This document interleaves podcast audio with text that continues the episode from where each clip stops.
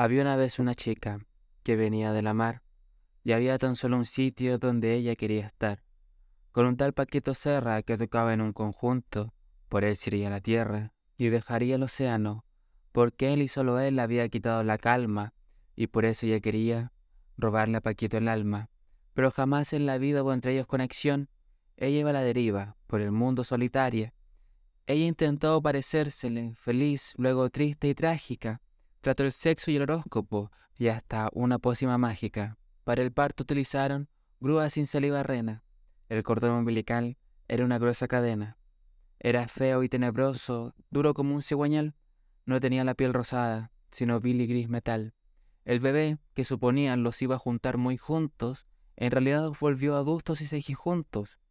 Aprovechando la gira, se largó Paquito Serra. A partir de ese momento, se quedó a vivir en la tierra. Con su niño, un ancla gris, ella sola se quedó. Él se volvió tan pesado que con el tiempo la hundió. Mientras hundía hasta el fondo, sin sus sueños realizar, eran ella sola y su hijo y los peces del mar.